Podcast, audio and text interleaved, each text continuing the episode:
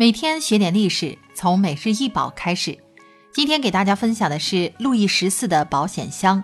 原产自法国，约为十七世纪文物，长四十四点五厘米，宽七十三厘米，高四十八点三厘米，以橡木、龟甲、黄铜、锡、乌木和青铜等材质，现收藏于芝加哥艺术博物馆。这件家具的面板的框架是黑檀木和白蜡条。其盾形图案推测描绘的是阿波罗，他的长发在脸的两侧编成辫子，并在下巴下方形成一个结。另外，在盖子上有一张咧嘴笑、留着胡须的男性脸，可能是一张萨特的脸。路易十四的保险箱又是贵重物品箱，在过去主要用来摆放珠宝或奖章，整体让人觉得金碧辉煌、分华米丽。这件文物的价值在于出自名家之手安德烈·查理·布勒，他是太阳王路易十四的御用橱柜制造商，擅长用黄铜和玳瑁镶嵌家具。布勒是法国路易十四时期最著名的家具匠人，于1672年开始为路易十四及其家族和宫廷设计家具。他的名字与铜和玳瑁镶嵌工艺是分不开的。正是这种工艺让他获得了成功，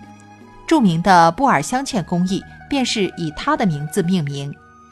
尽管这种工艺不是他发明的，但是他却为之创造了一种新工艺，在这两种材质上切割出一个图案，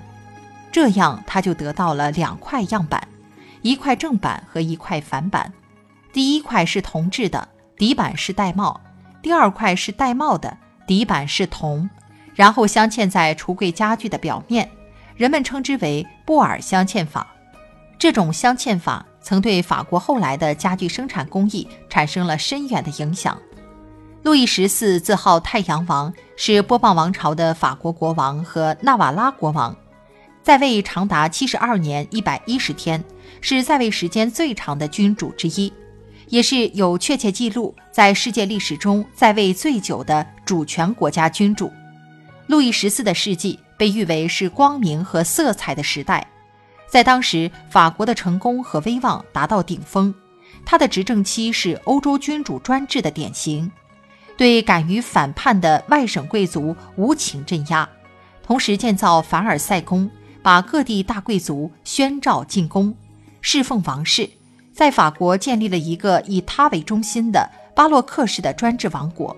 他发动战争，在凡尔赛宫举行豪华的庆祝，资助艺术和科学的发展，来为他自己增光。